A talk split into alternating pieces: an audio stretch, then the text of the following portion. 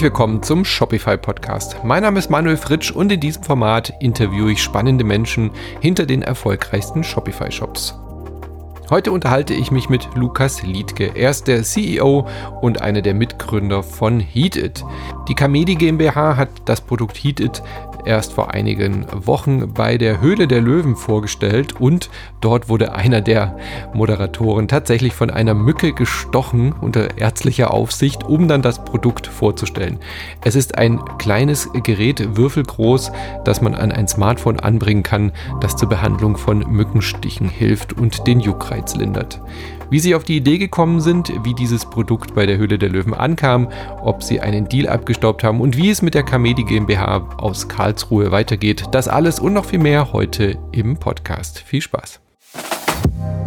Hi, ich bin Lukas, 29 Jahre alt, gelernter Maschinenbauingenieur und Medizintechniker und als äh, CEO unserer kleinen Firma führe ich die Kamedi GmbH. Was macht ihr für ein Produkt? Was macht die Kamedia GmbH?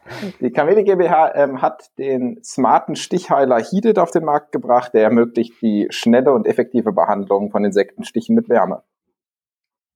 Stichheiler, da müssen wir vielleicht nochmal äh, genauer sagen, was es ist. Es klingt sehr, ähm, wie sagt man denn da? Ähm, man kann sich vielleicht nicht direkt was darunter vorstellen. ja, ähm, erklär mal, was ist der Stichheiler? Das vergesse ich vielleicht auch schnell. Äh, mir geht's nach, nach einigen Jahren Entwicklungszeit schnell von der Zunge. Ein Stichheiler, wie mhm. der Name schon sagt, ähm, behandelt Insektenstiche, scheint also ein Nischenthema zu sein, aber letztlich ja, kennt es fast jeder aus der eigenen Erfahrung, betrifft es fast die ganze Bevölkerung. Insektenstiche, Mückenstiche, Bremsenstiche, Wespenstiche werden also behandelt. Bei uns mit konzentrierter mhm. Wärme, das heißt, die Hautstelle wird für wenige Sekunden auf eine Temperatur um die 50 Grad erhitzt. Da gibt's ja allerlei Hausmittelchen. Also jeder, jeder kennt irgendwie von der Oma vielleicht, ja, du musst mit dem Fingernagel in Kreuz reinstechen oder mit, mit Spucke natürlich oder keine Ahnung, äh, drumherum kratzen und so weiter.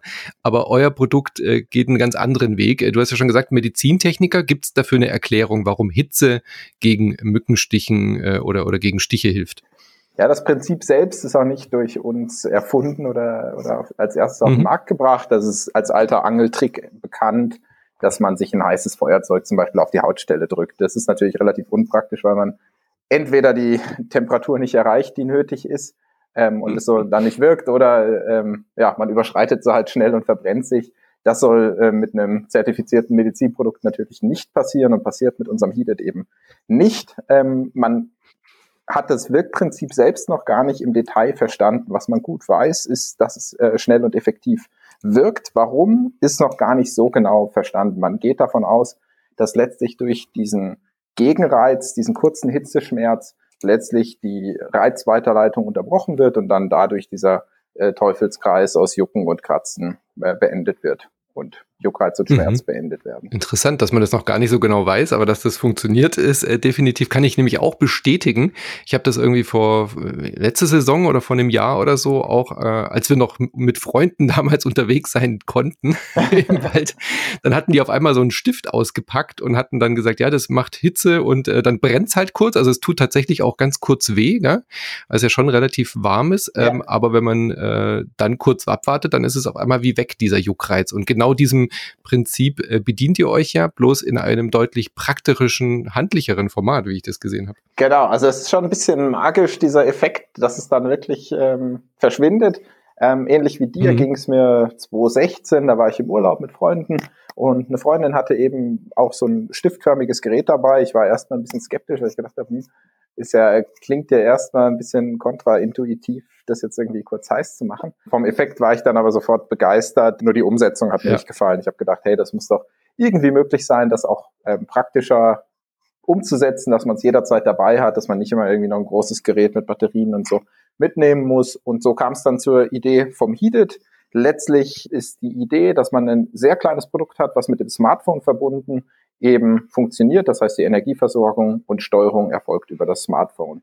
Dann wird letztlich mhm. eine kleine Behandlungsfläche heiß und die sorgt dann für die Behandlung des Insektenstichs. Kann man sich das vorstellen wie so einen kleinen USB-Stick, den ich mir einfach quasi unten ans äh, Smartphone an die Ladebuchse stecke, oder? Genau, das ist letztlich so groß ungefähr wie ein Stück Würfelzucker, also wirklich äh, ohne Probleme im Portemonnaie am Schlüsselbund mitzuführen und dann, ja, wenn man nicht damit rechnet, ist man trotzdem vorbereitet, hat den Schlüsselbund und somit auch den Heated dabei. Das Smartphone hat eh jeder in der Tasche und dann ist es auch mhm. schnell angewendet. Wie seid ihr denn zusammengekommen? Wie seid ihr denn auf die Idee gekommen? Also du hast ja schon gesagt, du hast es selbst auch mal erlebt. War da dann sofort der Gedanke, ja, das ist, ähm, da müssen wir sofort eine Firma machen und das äh, zu machen? Oder wie ist so die Entstehungsgeschichte? Nimm uns mal mit, ja, wie das ähm, gelaufen ist. Die Entstehungsgeschichte letztlich ähm, als Gründerteam. Wir sind ein Vierer-Gründerteam und haben alle zusammen am Karlsruher Institut für Technologie zusammen studiert, waren ähm, zu dritt, also mit Armin und Stefan war ich zusammen in den USA für ein Jahr ähm, studieren und da haben wir schon Projektarbeit so zusammen ähm, gemacht. Als wir wiederkamen, hatte ich noch einen vierten Kumpel mit an Bord geholt. Wir haben äh, auch bei Studierendenwettbewerb teilgenommen, wo es um, um, um die Entwicklung von einem Windrad ging.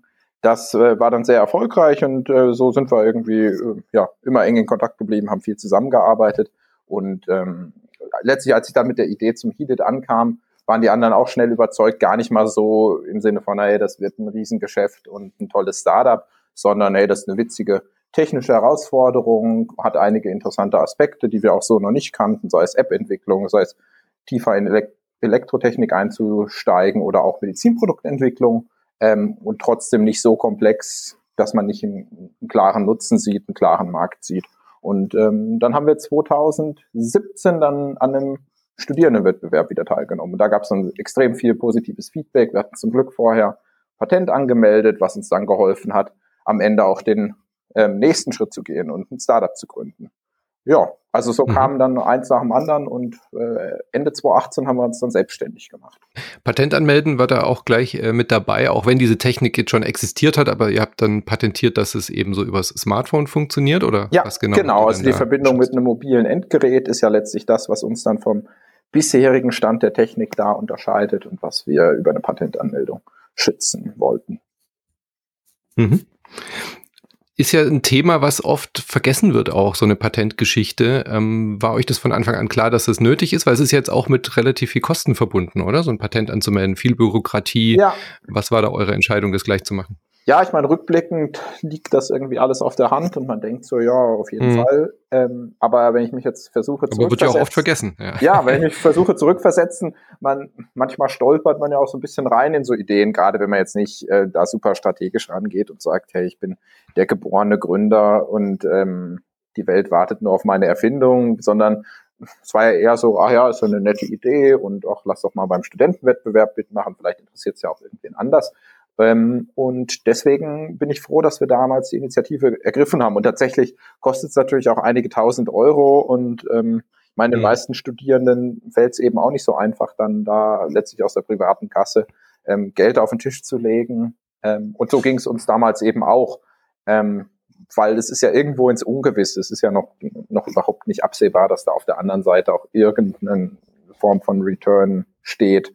Also ähm, ja, rückblickend liegt es auf der Hand. Damals war es ja durchaus, äh, ja, hat es ein paar Diskussionen gebraucht. Wir haben viel Eigenleistung erbracht. Wir haben zum Glück ähm, tolle Patentanwälte gehabt, die uns da auch ein bisschen an die Hand genommen haben, ohne dass die Kosten sofort explodiert sind. Und so äh, sind wir da, da vorgegangen damals. Mhm.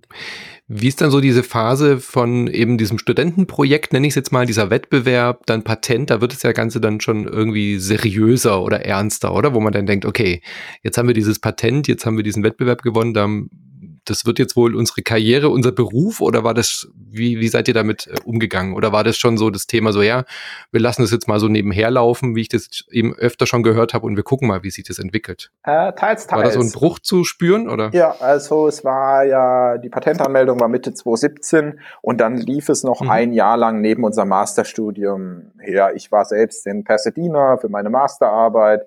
Der Armin war in Stockholm, der ähm, Stefan war in Belgien, der vierte Mitgründer Christoph hatte schon bei Bosch angefangen. Also es war auch nicht so, dass wir jetzt gesagt haben, hey, das ist unser Ein und Alles, diese Erfindung und äh, wir setzen alles auf diese Karte. Aber wir haben es trotzdem konsequent in dem Jahr auch parallel weiterverfolgt. Wir haben sowohl von, von Konzernen als auch natürlich unzähligen Kunden ähm, viel, viel positives Feedback und Interesse bekommen, sodass wir dann zunächst zu dritt gesagt haben, Stefan, Armin und ich, wir gehen den Schritt, ähm, es war wir waren ja auch in der glücklichen Situation, dass wir alle ähm, am Ende unseres Studiums waren und dann ist der Schritt mhm. vielleicht ein bisschen einfacher zu gehen, als wenn man jetzt sagt, man hat gerade ein Haus gebaut und einen schönen äh, 35-Stunden-Job und äh, gibt das alles auf, um dann ähm, ja dieses Risiko zu gehen. Von daher ähm, mhm. ja war es erst so nebenbei, aber das Interesse war da und der Zeitpunkt hat gut gepasst und dann sind wir den Schritt gegangen. Mhm. Wie ging es dann weiter? Ähm, zunächst stand da bei uns die Bewerbung auf das Exist-Stipendium. Da haben wir auch von unserer Uni tolle Unterstützung bekommen. Das hat den Schritt natürlich wesentlich einfacher gemacht. Auch wenn man ähm, natürlich dann nicht irgendwie einen Startup durchfinanziert hat, hat man zumindest ähm, erstmal die, die Personalkosten, also die eigenen Lebenshaltungskosten gedeckt. Also es ist ein Programm, was gerade ähm, Startup-Gründungen aus einem universitären Umfeld vereinfacht, indem man halt ein monatliches mhm. Stipendium bekommt und einen Raum von der Uni. Und da hatten wir sowohl tolle Betreuer an der Uni, wir hatten andere Startups im Karlsruher Raum, die uns beraten haben und hatten eben dann die Sicherheit, zumindest für zwölf Monate ähm, nach dem Studium schon mal finanziert zu sein, nicht mehr auf Geld von den Eltern oder vom, vom, vom Hiwi-Job angewiesen zu sein. Ja. Ähm, das war dann also der Und eben diese Freiräume, das auch einfach mal ausprobieren ja. zu dürfen gell? und zu machen. Ja, absolut. Und das war auch ein tolles Gefühl, einfach ähm, zu sagen, hey, Jetzt ähm, habe ich nicht mehr Masterarbeit, Prüfung und mhm. ähm, äh, die, die, die Heated-Entwicklung parallel, sondern ich kann mich jetzt auf das eine konzentrieren. Ich habe jetzt zwölf Monate und wir sitzen jetzt zu dritt in diesem Büro und äh, wir werden das schon irgendwie hinkriegen. Also das war ein ganz, ganz cooles Gefühl und ein tolles Programm. Mhm. Was habt ihr euch für Ziele gesteckt in diesem Jahr? Also war das so, dass, dass ähm, ich kann mir jetzt vorstellen, dass man dann sagt, okay, wir, wir buttern jetzt dieses eine Jahr hier voll rein und dann entscheiden wir, ob wir das jetzt vollberuflich machen, ob das eine richtige große Firma wird oder ob es vielleicht auch nur eine, eine Idee war, die sich so vielleicht nicht trägt. Also waren da solche Gespräche im Raum? Habt ihr euch dann konkret irgendwas vorgenommen für diese zwölf Monate? Ach, eigentlich, wenn du jetzt so fragst, stand es nie im Raum, dass es nach den zwölf Monaten auch vorbei sein könnte. Also da war schon relativ mhm. klar, dass es dann auch irgendwie mindestens mal bis zur Markteinführung weitergeht. Wir haben ähm, parallel auch mit Firmen verhandelt, die dann ähm, großes Interesse an dem Produkt selber hatten, aber letztlich hat sich dann gezeigt, wenn das Produkt irgendwie so werden soll, wie wir es uns vorstellen, dann, dann müssen wir es auch am Ende wirklich selber auf den Markt bringen. Sind also da sicher den mhm. etwas äh, steinigeren Weg und aufwendigeren Weg gegangen, aber auf jeden Fall auch den selbstbestimmten, so dass wir ähm, ja letztlich natürlich auch für die eigenen äh, Erfolge und Misserfolge voll verantwortlich äh, sind und waren. Und das war aber auf jeden Fall die richtige Entscheidung, weil ich glaube, wenn man dann ähm, ja, in so einer frühen Phase sich selbst vielleicht noch der, der Komplexität der ganzen Thematik nicht bewusst ist, ähm, ist es umso schwieriger, wenn man dann mit dritten Parteien äh, versucht, eng zusammenzuarbeiten. Mhm. Aber für uns selbst, genau, war halt die Markteinführung das große Ziel. Wir hatten dann einen straffen, aber ähm, ja, realistischen Zeitplan, den wir auch weitestgehend einhalten konnten, mit allen äh, Höhen und Tiefen inklusive weltweiter Pandemie ähm, eingerechnet hat. Das aber ganz gut geklappt und von daher ja, war das nur der, der mhm. erste mhm. Schritt, diese zwölf Monate an der Uni. Okay, als ihr dann da zusammensaßt, äh, war das Produkt denn schon so marktreif in Anführungszeichen fertig, dass ihr quasi schon gucken konntet, wie lassen wir das jetzt produzieren oder war da schon auch, auch noch Entwicklung ähm, äh, da nötig? Also war, die Idee war euch ja klar, wir wollen, dass das da unten reingeht, dass das vom, vom Handy bespeist wird mit Strom und diese Temperatur erreicht, irgendwie vielleicht eine Keramikfläche oben hat für die Hitze in, und so weiter und so fort. Also der Prototyp war ja klar oder wart ihr schon so, dass ihr sagen konntet, wir konnten jetzt sofort loslegen? Was, was war da für ein Stand? Wenn du mich damals gefragt gefragt hättest, dann hätte ich wahrscheinlich gesagt, ja, das ist jetzt eigentlich weitestgehend fertig. Ähm, aber wenn du mich jetzt, wenn du mich jetzt fragst, ähm, ja, dann war da immer noch ein langer Weg zu gehen. Ähm, wir haben dann mhm. auch mit extrem vielen Herstellern im In- und Ausland gesprochen und am Ende auch da wieder eher den etwas aufwendigeren Weg gegangen. Es machen sich ja auch nicht viele Startups so, aber wir haben uns dann entschlossen, dass das Medizinprodukt auch selber herzustellen. Natürlich nicht eins, einzelne Leiterplatten bestückt oder so, mhm. obwohl wir das am Anfang auch viel gemacht haben bei, beim Prototypenbau. Ähm, aber ich meine, unser Background ist, ist, äh, sind die Ingenieurwissenschaften und ähm, da haben wir einfach gemerkt, das wird einfach das beste Produkt, wenn, wenn die Entwicklung und die Entwicklung der Produktionsanlagen Hand in Hand geht. Und das ist auch noch kein mhm. Prozess, der dann mit Markteinführung endgültig abgeschlossen war. Also wir haben jetzt ähm, nach einigen 10.000 verkauften Stück schon wieder viel gelernt und das fließt halt laufend auch in, in, in die Produktentwicklung und in die Produktionsentwicklung mit ein.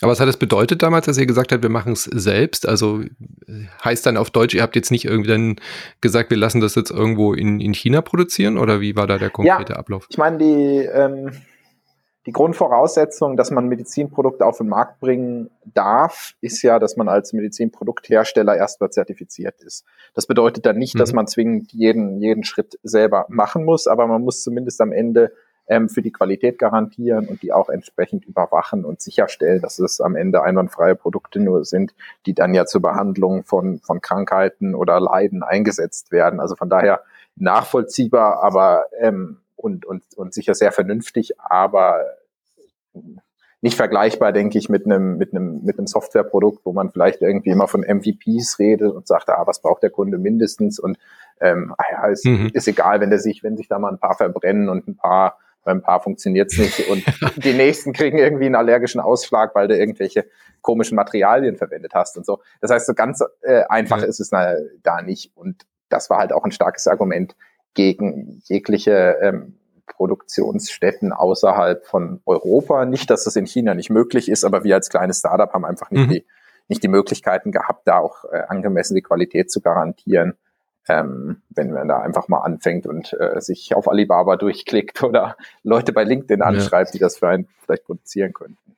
Ähm, Genau. Ja, das ist kein Produkt für Dropshipping auf jeden Fall. Nee. Genau, nee. Das heißt, wie seid ihr denn dann vorgegangen? Ihr habt dann Partner gesucht mit, mit Werken, die das für euch machen können nach euren genauen Vorgaben, nach ja. Zertifizierung oder habt ihr das erst? Ja. Genau, also die haben wir gesucht. Wir haben uns da natürlich auch verschiedene Konzepte durchgesprochen, teilweise halt auch astronomische Summen genannt bekommen, was die brauchen, mhm. allein für die Einrichtung oder für die, für die auch äh, Entwicklung zur Serienreife, so dass wir dann am Ende gesagt haben, was die uns bieten können, ähm, ist dann doch so unflexibel auch nur, dass wir am Ende ähm, da mehr, mehr drunter leiden, als dass wir davon profitieren. Und deswegen haben wir dann letztlich eigene Produktionsanlage entwickelt. Da ist dann auch äh, unser äh, vierter Mitgründer Christoph, der das bisher halt nur nebenberuflich gemacht hat und sonst hauptberuflich eben bei Bosch noch war, ähm, Vollzeit bei uns mit mhm. eingestiegen, weil das natürlich bedeutet, dass ein größerer Teil der Wertschöpfung bei uns im Unternehmen stattfindet, aber auch entsprechend ähm, ja, mehr Kapazitäten erforderlich sind. Und ja,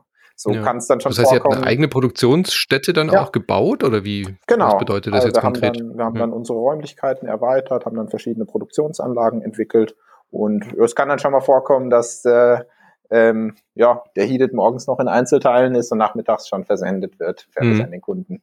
Gerade im Hochsommer, wo der äh, Bedarf sehr, sehr hoch war im letzten Jahr, waren wir, waren wir immer unter Volllast am Produzieren. Und jetzt haben wir die Produktionsanlage mhm. nochmal massiv erweitert und ausgebaut, sodass wir auch in Zukunft dem ähm, ja, Bedarf da irgendwie gerecht werden können. Ja, cool. Aber es macht euch natürlich auch flexibler und wahrscheinlich auch für die Zertifizierung deutlich einfacher, weil ihr ja genau wisst, wie jeder Schritt funktioniert und das dann eben auch so beweisen könnte. Ja, und obwohl wir Maschinenbau studiert hatten, ist einem das vielleicht am Ende hm. gar nicht so klar, wie groß der Schritt doch auch noch ist zwischen einem Prototypen, den jeder in die Hand nehmen kann, den jeder ausprobieren kann, wo jeder denkt, ah ja, das ist ja schon halbwegs ein fertiges Produkt oder es ist sogar schon ein fertiges Produkt, würde ich so kaufen, zu, okay, ich will auch Zehntausende, Hunderttausende zu einem vernünftigen Preis in einer sehr, sehr hohen Qualität produziert haben. Da gibt's ja unendlich viele mhm. Stellschrauben, da kann man viel im Designprozess schon falsch machen. Das sind ja Themen, die man auch im Studium lernt, ähm, wie viel man da halt mhm. halt schon vergeigen kann, wenn man da die falschen ähm, die falschen Designs wählt und aber viel auch an der Anlage dann letztlich optimieren. Und ähm, da darf man sich dann auch nicht scheuen, auch nochmal vieles in Frage zu stellen, was man vielleicht vor einem Jahr noch für eine super gute Idee hielt, aber sich dann doch mhm. gezeigt hat, dass es andere Schwachstellen birgt, die man, die man gar nicht so auf dem Schirm hat. Also ich stelle mir den Schritt riesig vor, zu sagen, man ist dann auch noch selber für die Produktion zuständig, vor allem auch was die Investitionssummen dann nochmal angeht, oder? Also ich meine, klar ist sowas äh, fremd zu vergeben natürlich auch mit Geld verbunden, aber sowas selbst äh, zu konstruieren, aufzubauen, äh, die Anlagen zu erstellen, die, die, die Fläche in Deutschland zu haben, ist ja auch nochmal was anderes, als wenn man es jetzt im, in Osteuropa oder China produzieren lässt. Habt ihr euch da nochmal eine neue Investmentrunde besorgen müssen oder wie ist das dann vonstatten gegangen? Ja, ähm, also zum Thema Fläche kann ich nochmal betonen, wie, wie klein unser Heated ist. Er ist ja nur so groß wie ein Stück Das macht natürlich einiges einfacher. Das sind jetzt keine, keine Produktionshallen, die wir. Aber die Maschine ist ein bisschen größer als ein Würfel. ja, die ist ein bisschen größer als ein Zucker, Stück. Zucker. Aber nicht, dass es nicht in, in, in äh, sage ich mal, normal mhm. dimensionierte Räume reinpasst. Ähm, und dann muss man sich, glaube ich, als Startup schon auch fragen, okay, was sind wirklich die Qualitäten, die wir im Team haben? Und wir sind natürlich jetzt nicht das Team, was ähm, irgendwie mit äh, perfekt, sage ich mal, auf dem Papier ähm, divers aufgestellt ist und einen verschiedenen Background hat und ähm, letztlich ja, kamen wir alle aus dem, aus dem selben Studiengang oder aus einem ähnlichen Studiengang, ähm, hatten da ähnliche Qualitäten auf dem Papier zumindest. Und dann ist es, denke ich, auch vernünftig, diese Stärken, die man halt hat, auszuspielen mhm. und dann im Zweifel lieber auf, auf starke Partner im Vertrieb ähm, zu setzen, sich gute Mitarbeiterinnen und Mitarbeiter im, im Marketing zu holen und halt gucken, wo kann man seine Talente oder die Talente vom Gründerteam auch ideal einsetzen. Und das war eben bei uns auch wichtig, dass man gesagt hat, hey, Produktion und Entwicklung, wenn wir langfristig Erfolg haben wollen und das nicht so ein One-Season-Wonder werden soll, dann muss es einfach ein Top-Produkt sein, was mithalten kann mit allen großen Medizinproduktherstellern, die es auf dieser Welt eben gibt. Und deswegen haben wir da mhm. uns für entschieden, unsere Stärken da auszuspielen. Und natürlich hat das ein gewisses Invest gebraucht. Ähm, aber wir waren in der glücklichen Position, da tolle Investoren finden zu können. Und wir ja, sind jetzt auch, auch keine unfassbar riesigen Summen, die da nötig gewesen wären für die mhm. Produktionsanlage. Ja. Aber du hast schon angesprochen, ihr habt eure Stärken genutzt, die ihr hattet, ähm, habt aber dann auch euch noch erweitert, also seid in dem Schritt dann auch gleich gewachsen, was Mitarbeiter und Mitarbeiterinnen angeht? Ja, also mit Markteinführung oder auch schon davor hatten wir tolle Studierende, die uns da vielseitig unterstützt haben. Ähm, vielseitig trifft's da wirklich sehr, sehr gut, weil, naja, ähm, ich hatte es ja ein bisschen erzählt, bei uns ist ja letztlich eine sehr, sehr große Wertschöpfung von der Entwicklung, Softwareentwicklung, Hardwareentwicklung, Entwicklung der Produktionsanlage über die eigentliche Produktion bis hin zum Marketing, Vertrieb, Fulfillment. Und ähm, ja, wenn es da mal brennt, dann äh, standen auch alle, alle Gründer und alle Marketing-Mitarbeiterinnen und Mitarbeiter und so mal im Fulfillment oder an Produktionsanlagen oder haben dazu gearbeitet und so. Also da haben wir in der ersten Saison ähm, sehr, sehr äh, ja, flexibel agieren können. Jetzt haben wir uns für, die, für das mhm. zweiten Jahr natürlich deutlich professioneller nochmal aufstellen können. Also richtig Werkerinnen und Werker eingestellt, die dann Vollzeit die Produktion betreuen. Wir haben Marketing-Mitarbeiter, Vertriebsmitarbeiter und insgesamt ein tolles Team. Cool. Okay, das heißt, ihr hattet jetzt dieses, äh, diese Maschine, die diese würfelzuckergroßen äh, Dinger produziert. Das heißt, ihr konntet dann auch schon in den Verkauf direkt starten im Endeffekt. Die Markteinführung hast du jetzt ja schon angesprochen. Ja. Ähm, wie seid ihr denn da vorgegangen? Habt ihr erstmal Partner für den Einzelhandel gesucht oder habt ihr gedacht, nee, wir gehen direkt auf den E-Commerce? Seid ihr zweischienig gefahren? Ja. Wie war da der, also der, wir die, sind der Start? Auch mangels Erfahrung hatten wir natürlich Augen und Ohren alles offen und haben uns umgehört, wie man, wie man das so macht. Erstmal war halt noch der wichtige Schritt der Zulassung abzuschließen, ähm, aber haben dann mhm. parallel, das ist ja ein Produkt, was letztlich eine sehr, sehr breite Zielgruppe anspricht. Das macht es nicht unbedingt immer einfacher, weil man ja, na gut, wenn man weiß, wer der Kunde ist, dann weiß man auch, wie man ihn anspricht, wo man ihn vielleicht findet. Ähm, bei uns war das alles sehr offen, aber wir konnten auch über Startup-Wettbewerbe etc. Ähm, immer ein bisschen Aufmerksamkeit generieren, so dass wir da ähm, vielseitig Kontakte knüpfen können, haben dann starke Vertriebspartner eben gefunden für den Apothekenhandel, für Consumer Electronics, für Sport- und Outdoor-Bereich, die uns da teils auch schon sehr, mhm. sehr früh unterstützt haben. Ähm, und natürlich war E-Commerce auch ein großes Thema. Wie groß es dann werden sollte, war dann ja letztlich äh, wurde das dann im März, April klar, als dann es plötzlich halt hieß, alle der ganze Einzelhandel steht still mhm. und man weiß auch nicht mehr, wann es wieder losgeht und überhaupt. Von daher war gut, dass wir auch eine, eine, eine gute Strategie für den E-Commerce hatten und letztlich haben wir uns dann ja zu 90 Prozent darauf äh, konzentrieren konnten können und da eben unsere Kapazitäten eingesetzt und das erfolgreich umsetzen können. Mhm. Ja klar, die Pandemie hat natürlich alle über, überrascht im, äh, im März letzten Jahres, weil dann die Läden auf einmal zu waren. Das hat euer Produkt natürlich betroffen.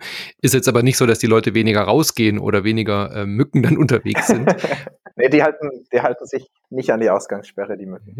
genau, das wäre es noch. Das wäre gut.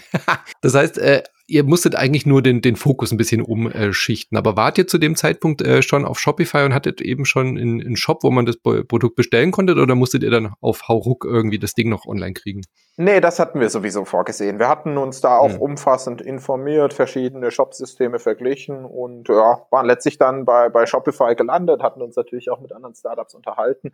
Und äh, da wir keine Ambitionen hatten, jetzt den verrücktesten E-Commerce, Marketplace, sonst wie aufzubauen, sondern unser eigentliches Geschäft über diesen Online-Shop ja relativ äh, geradlinig ist. Also die Produktvielfalt hält sich in Grenzen, die Informationen rund um das Produkt, mhm. ja, sind auch irgendwo klar, klar abgesteckt. Vor allem beziehen sie sich auf, auf das eine Produkt. Ähm, und dann war Shopify eben naheliegend und ähm, ja, wir hatten auch genug Baustellen äh, an anderer Stelle, so dass wir sehr dankbar waren, da ein System gefunden zu haben, was man wirklich sehr, sehr kurzfristig ähm, einsetzen konnte und was auch dann von Anfang an vernünftig aussah. Es ist nicht, nicht so, dass das eben jemals abgeschlossen ist. Das heißt, wir optimieren dann natürlich weiter und professionalisieren uns, aber schon mit, mit einem sehr überschaubaren Arbeitsaufwand konnten wir da eben durchstarten und dann halt auch fast grenzenlos skalieren, zumindest was eben das Shop-System selbst angeht. Habt ihr das dann richtig gemerkt, so ab März letzten Jahres äh, 20, dass das dann einen starken Fokus, also dass euer Geschäft äh, sehr stark umgeschwungen ist auf den E-Commerce? Ja. Äh, also jetzt nicht nur im prozentualen Verhältnis ja wahrscheinlich sowieso, aber dass die Leute dann da mehr, mehr gemacht haben? Ja, ich habe jetzt natürlich keinen Vergleich mit einer Saison, wo es auch im Einzelhandel hätte mhm. stattfinden können. Aber ähm, ja, natürlich fielen auf, auf der einen Seite die, die, die Absprachen ins Wasser, die man hatte für den Einzelhandel und auch die Messen und so, wo man es dann Händlern vorgestellt hätte, was da alles eben geplant ja. war. Und gleichzeitig im, im E-Commerce hat das Produkt sehr, sehr gut funktioniert. Wir haben unsere Online-Marketing ähm, ähm, Erfahrungen sammeln können und da konnten wir sehr erfolgreich das Produkt platzieren. Und ähm, ja, dann gibt's natürlich die ganzen positiven Effekte auch von, von diesem Direct-to-Consumer-Geschäft für uns. Das heißt, wir hatten dann natürlich schon einen sehr, sehr engen Kundenkontakt. Wir konnten sehr gut verstehen, wer sind unsere Kunden, was haben die für Fragen, was haben die für Sorgen, welche Marketingbotschaften funktionieren und konnten das sehr gut steuern. Das heißt, ihr seid durch Corona jetzt nicht arg gebeutelt gewesen, weil euer Produkt relativ unabhängig eigentlich davon ist. Gell? Genau, also ich glaube, das Produkt selbst ist wirklich recht unabhängig. Klar gibt's, wenn man hm. kein Corona hat, gibt's mehr Reisen und äh, hatten wir da auch in, äh, sehr spannende Partner vorgesehen, wenn es auch so ja rund um dieses Geschäft rund um Reisen geht. Andererseits jetzt ähm, sitzen die Leute vielleicht eher mal im Garten und grillen da. Also das äh, auf, aufs Produkt bezogen würde ich sagen, ähm, gibt's da eigentlich keine Auswirkung. Wo wir es gemerkt haben, das hätten wir aber auch in jeder Konstellation sicherlich gemerkt, ist halt in der ganzen ja, Zuliefererkette. Also wir haben ja ein Produkt für mhm. Apple iPhones und für Android ähm, Smartphones ein eigenes Produkt. Und gerade das Produkt für Apple ist eben auch MFI zertifiziert, also durch Apple zugelassen als Zubehör. Ähm, und dann gibt es natürlich nur sehr, sehr ausgewählte Zulieferer von Apple-spezifischen Bauteilen. Und dadurch, ja, okay. dass dann in, in, in China schon im, im, im, im Winter 2020 vieles still lag, ähm, hat sich da leider der Markteintritt verzögert. Also das hat uns da schon sehr negativ getroffen, aber jetzt nicht auf der Absatzseite, sondern eher, wie es die ganze Weltwirtschaft durcheinandergewirbelt hat, mhm. hat es da auch äh, unsere kleine Zuliefererkette ähm, beeinflusst. Ja. Ja, und dadurch, dass ihr hier in Deutschland produziert, seid ihr auch nicht von dem Containerschiff, was äh, wir nehmen jetzt im April auf, was im, äh, was im Suezkanal festgesteckt ist. Das hätte ja auch für viel Ärger sorgen können, ja. Ja, nee, habe ich, äh, hab ich nichts von gemerkt. Es wäre jetzt halt auch äh, falsch zu sagen, dass es keine, keine Bauteile gibt, die nicht, nicht auch aus, aus Taiwan oder so kommen. Ich meine, da sitzen ja die ganzen hm. Fabs für, für Mikrochips und so. Ähm, also theoretisch hätte uns das treffen können, aber ähm, zum Glück hat uns da noch keine Hiobsbotschaft erreicht. Sehr schön.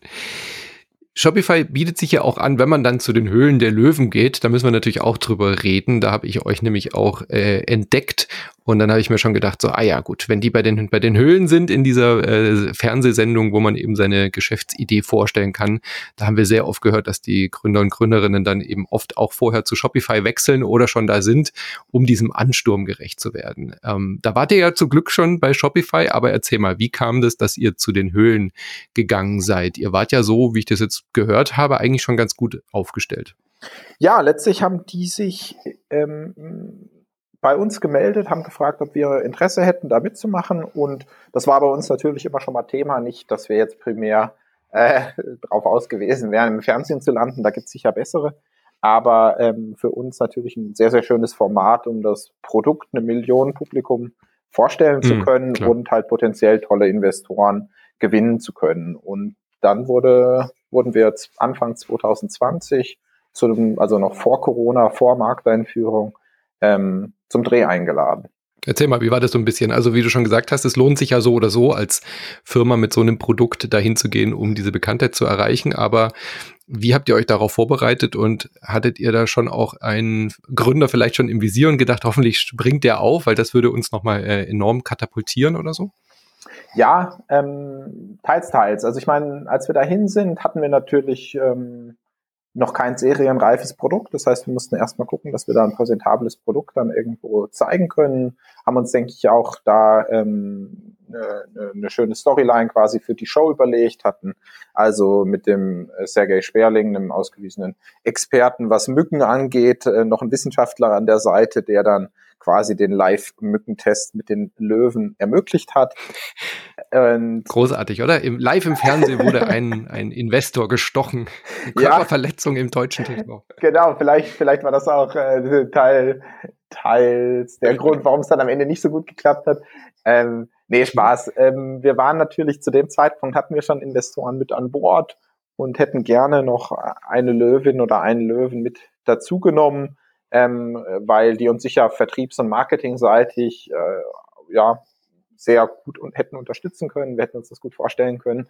In, in der Show selbst hat es dann am Ende ähm, nicht überzeugt oder nicht gereicht, dass die einsteigen. Ich denke, da muss man auch sehen, dass wir natürlich ein bisschen anders unterwegs sind als die meisten Startups, die da vorgestellt werden, mit einer sehr tiefen ähm, Wertschöpfungskette, mit einem hohen Anspruch an unsere Technologie, auch mit einer langfristigen Vision ähm, so dass es dann am Ende leider, leider nicht so Klick gemacht hat, dass es für ein Investment gereicht hätte.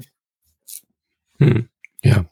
Ja, aber muss ja auch nicht unbedingt immer sein. Manchmal sind die Forderungen ja auch vielleicht etwas nee. zu hoch von Seiten der Gründer oder von Seiten der, der Löwen dann auch. Aber es ist halt auch eine Fernsehshow. Absolut. Und ich denke, das, das muss man dann auch so sehen. Ähm, klar ist es dann auch manchmal schade, wenn man dann denkt, wie, wie, wie der Schnitt dann am Ende rüberkommt. Das war sicher nicht optimal bei uns. Ähm, aber mhm. ansonsten ist es ein, ein, tolles Format, denke ich, äh, gibt Startups und der ganzen Szene da irgendwo eine Plattform, auch wenn es halt ausgewählte Produkte und ähm, Geschäftsmodelle sind, die da üblicherweise halt zu passen.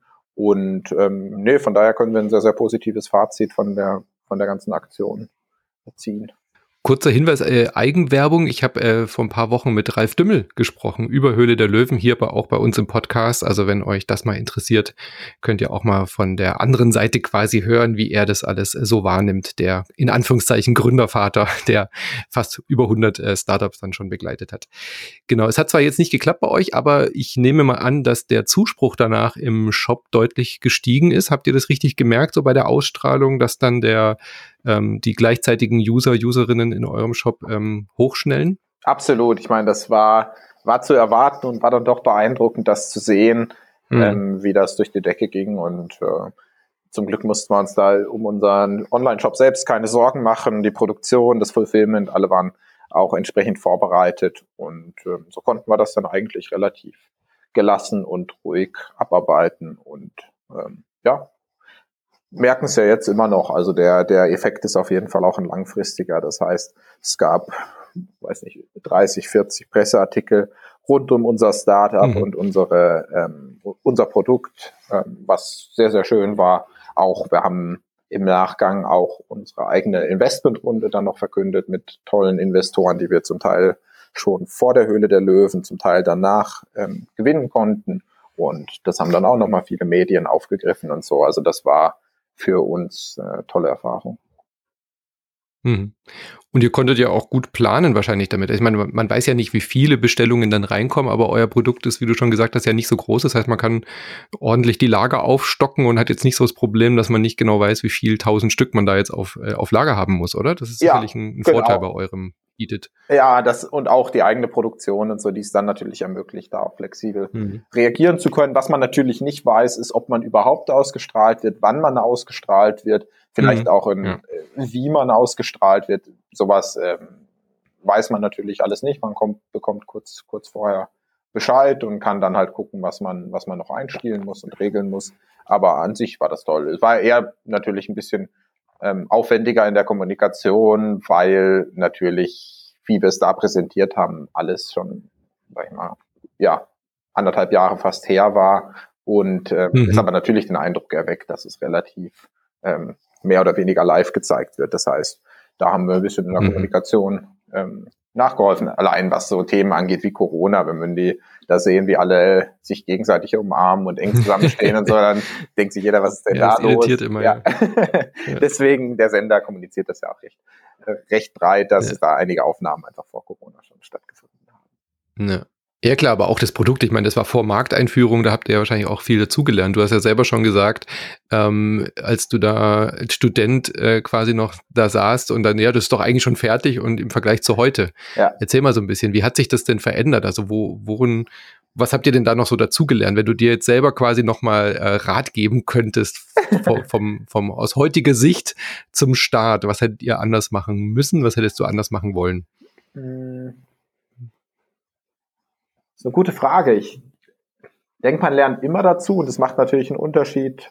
Nachdem man den ersten gebaut hat, weiß man schon deutlich mehr und äh, ändert nochmal viel. Mhm. Nachdem man zehn gebaut hat, ändert man nochmal was. Nachdem man 100 vielleicht auch mal ähm, Leuten in die Hand gegeben hat zum Testen, merkt man sehr viel. Nach den ersten tausend oder einigen tausend, die wir an Crowdfunding-Unterstützer ausgeliefert haben, haben wir gemerkt, wo es hakt, wo es Probleme gibt, wo es vielleicht auch in der Produktion umständlicher ist als nötig.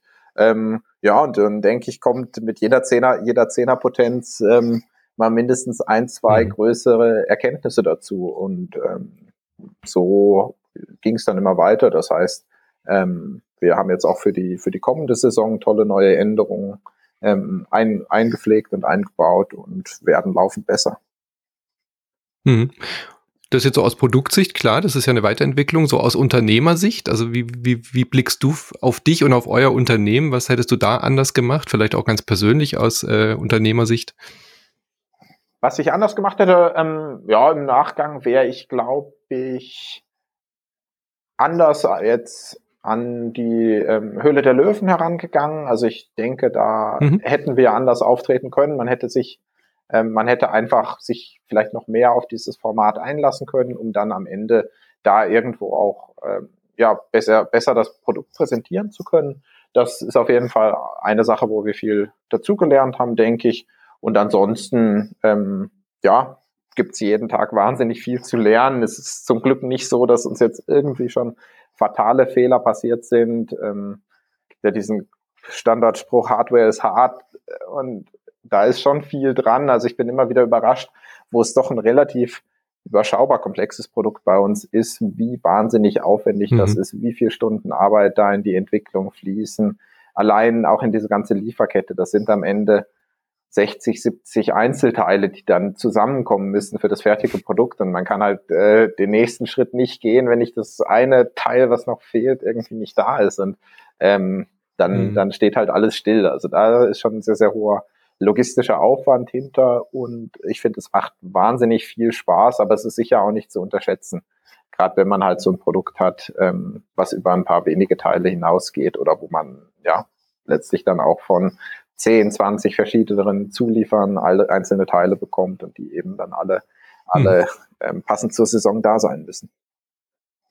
Ja.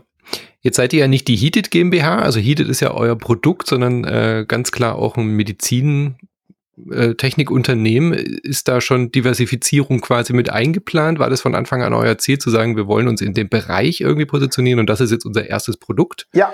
Oder ähm, ist das so ein One-Hit, äh, wo ihr sagt, nein, wir müssen uns voll darauf konzentrieren? Ähm, also voll darauf konzentrieren war und ist nötig denke ich, weil ich glaube, wenn man, wenn man ähm, ohne den nötigen Fokus äh, Sachen nicht betreibt, dann, dann, mhm. dann scheitert es viel, viel eher. Das heißt, wir haben uns in den ersten zweieinhalb Jahren, zwei Jahren fast ausschließlich auf den Heated konzentriert, aber es war auch relativ früh klar, dass natürlich ein Großteil der, der Learnings und so man die auch dann mitnehmen kann für die Entwicklung von zweiten und dritten Produkten. Das heißt auch das ganze Invest, was rund um so eine Firmengründung, eine Zulassung als ähm, Medizinprodukthersteller durch den TÜV Süd, ähm, eine Aufbau einer Produktion, den Kontakt zu guten Lieferanten, auch die Erfahrungen, die schlechten Erfahrungen mit anderen Lieferanten und so. Was das alles angeht, das ähm, ist natürlich schade, wenn das quasi man nur einmal macht, dann teuer bezahlt und damit dann das eine Produkt auf den Markt bringt. Das heißt, für uns war relativ früh klar, dass wir uns da breiter aufstellen wollen. Das heißt, auch weitere Produkte auf den Markt bringen wollen. Und da werden wir auch in, in, in diesem Jahr noch ein zweites Produkt auf den Markt bringen und haben weitere in Planung, also sukzessiv unser Portfolio erweitern. Aber klar im Mittelpunkt steht der Vertrieb und die Verbesserung des HIDE, dessen Potenzial gerade weltweit einfach noch gigantisch groß ist. Eben wollte ich auch gerade sagen, ihr seid jetzt aber vor allem im deutschsprachigen Raum wahrscheinlich erstmal ja. gestartet, oder? Genau, also Deutschland, Österreich und Schweiz verkaufen wir schon sehr erfolgreich, haben aber auch schon Partner in, in weiteren Ländern und werden das auch sukzessiv erweitern. Sehr schön. Es klingt nach so einer, ähm, ja, es klingt dann doch alles relativ einfach, auch wenn es es wahrscheinlich nicht war, aber diese, ähm, manchmal hört man ja so auch so äh, schwere Stolpersteine raus aus Gründerstories oder Sachen, die so gar nicht gut gelaufen sind. Ähm, wenn man jetzt deine Geschichte oder eure Geschichte so hört, das ist eigentlich doch alles recht äh, gut über die Bühne gegangen, oder? Und immer so ein Schritt nach dem anderen, so wie ihr euch das vorgestellt habt. Ja, das äh, ist, wenn man jetzt zurückblickt und das so in so 45 Minuten Podcast zusammenfasst. Nee, es hat schon wahnsinnig äh, tolle Höhen, aber auch äh, schwere Zeiten und ähm, ja. tiefe Tiefs gegeben. Wir waren in, in, in komplizierte Rechtsstreitigkeiten verwickelt, weil natürlich freut sich mhm. auch nicht jeder darüber, wenn man mit einem neuen Produkt auf den Markt kommt, was uns ne, natürlich auch ähm, einiges an Mühen gekostet hat, wo wir aber auch dran gewachsen sind und am Ende, glaube ich, sehr von profitieren. Ähm, aber deswegen ist es sicher nicht so geradlinig, wie es sich jetzt rückblickend vielleicht anhört ähm, sind. Ja, ständige Herausforderungen, mit denen man zu kämpfen hat, aber ähm, ja, gibt nichts Besseres, als der, die zu überwinden und daraus dann für die Zukunft zu lernen. Ja, absolut. Das ist, ähm, ich finde es auch immer die interessanten Stories auch dahinter, was man dann aus solchen Fehlern vielleicht auch gelernt hat oder so. Deswegen habe ich ja vorhin auch so gefragt, so was würdest du dir denn selber raten? Ähm, ja, hast du noch ein konkretes Beispiel, wo du sagst, okay, das waren vielleicht schwierige Phasen, aber da haben wir Folgendes draus gelernt oder das, da wurde dann was Besseres daraus? Ja, was wir sehr doll gelernt haben, ist einfach, wie wichtig es ist, transparent innerhalb des Teams und Team heißt mhm. sowohl natürlich Gründerteam wie als Vierer Gründerteam ähm, besprechen da jede, jede Entscheidung, also jede zentrale Entscheidung auch ausführlich. Wir nehmen unsere Investoren mit an Bord, wir nehmen das ganze Team natürlich drumherum mit an Bord bei den wichtigen Entscheidungen und richtungsweisenden Veränderungen und auch alle Lieferanten und Vertriebspartner und so, weil es ist super bitter, wenn man denen sagen muss, hey, es wird doch irgendwie zwei Wochen später und es war sowieso schon spät und der Sommer ist kurz und die Mücken äh, sind auch nur eine begrenzte Zeit da. Aber ähm, wenn man da offen und ehrlich kommuniziert, das zahlt sich hinten raus immer aus. Also das ist sicher was, was mhm. wir wovon wir sehr, sehr stark profitiert haben, da offen und ehrlich zu kommunizieren, mhm. keine keine falschen Hoffnungen zu wecken, sicher ambitioniert an viele Projekte rangehen, auch was die Zeitplanung angeht, ähm, aber auch da zu wissen, wann, wann man dann auch, auch mal sagen muss, hey, ähm, wir wissen, wir haben was anderes versprochen oder, oder, oder zugesagt, aber ähm, sorry, es wird, es wird leider nichts und ähm, wir geben unser Bestes, aber ähm, müssen da halt aus den und den Gründen auch zugeben, dass wir da unser Versprechen jetzt nicht halten können. Hm. Ja, transparente Kommunikation ist, glaube ich, auf jeden Fall ein Schlüssel. Und das geht natürlich bis, bis, bis, hin zu unseren Kunden. Ähm, war ja schon ja. Ein, ja, ich hatte es kurz erwähnt, wir hatten Probleme mit einzelnen Bauteilen für unser Apple-Produkt und mussten unsere tollen Crowdfunding-Unterstützer, die uns schon vor Markteinführung, lange vor Markteinführung, hm. fantastisch unterstützt haben, ähm, mussten wir dann nochmal vertrösten, was natürlich irgendwo wehtut. Aber ähm, ja, man lernt daraus, man profitiert davon, wenn man da auch offen und ehrlich kommuniziert und den Leuten nicht irgendeinen Scheiß erzählt. Ähm, und dann, ja, hat man, denke ich, auch dann eine Beziehung geschaffen, von der man immer noch zehrt. Also wir haben da, wir haben da ganz, ganz tolle Unterstützer und Fans, die ähm, uns viel schreiben, auch Feedback geben, wenn mal was irgendwie nicht so, nicht so rund läuft. Und davon profitieren wir sehr. Wunderbar. Dann vielen, vielen lieben Dank, Lukas, für diesen Einblick in euer Unternehmen, in eure Reise, die ja noch lange nicht abgeschlossen ist. Äh, wir schauen immer mal gerne auch mit dem Podcast ein Jahr später oder zwei Jahre später vielleicht nochmal bei den, bei den äh, Firmen und bei den Leuten vorbei. Und gerade wenn jetzt da nochmal ein neues Produkt bei euch kommt, dann lohnt sich das auf alle Fälle. Also wenn ihr Lust habt, seid ihr herzlich wieder eingeladen für ein kleines Update nächstes Jahr. ich freue mich sehr drauf, Manu. Danke für das nette Gespräch. Und wenn ihr das äh, Produkt euch selber mal anschauen wollt, dann findet ihr das unter www.heatit.de. Natürlich im Shopify-Shop. Viel Spaß und lasst euch nicht stechen. Tschüss. Oder lasst euch stechen und besorgt euch nicht. Lasst euch stechen, genau. Vielleicht muss man eher das sagen. muss ja schon ans Geschäft denken. So, das war's wieder für heute mit unserem Gespräch. Wir sind auch nächste Woche am Mittwoch wieder mit einer neuen Folge am Start. Ihr findet uns überall, wo es Podcasts gibt, auf iTunes, Spotify und Co. Und wenn ihr selbst Lust auf E-Commerce bekommen habt oder einen eigenen Shop habt oder aufmachen wollt, dann haben wir etwas Besonderes für euch. Klickt auf www.shopify.de-podcast. Dort gibt es ein kostenloses 40-seitiges E-Book, was wir exklusiv für euch zusammengestellt haben, mit einer Schritt-für-Schritt-Anleitung für den ersten Online-Shop. Exklusiv für euch, für unsere Podcast-Community shopify.de-podcast. Viel Spaß beim Ausprobieren und wir hören uns nächste Woche. Tschüss! Thank you.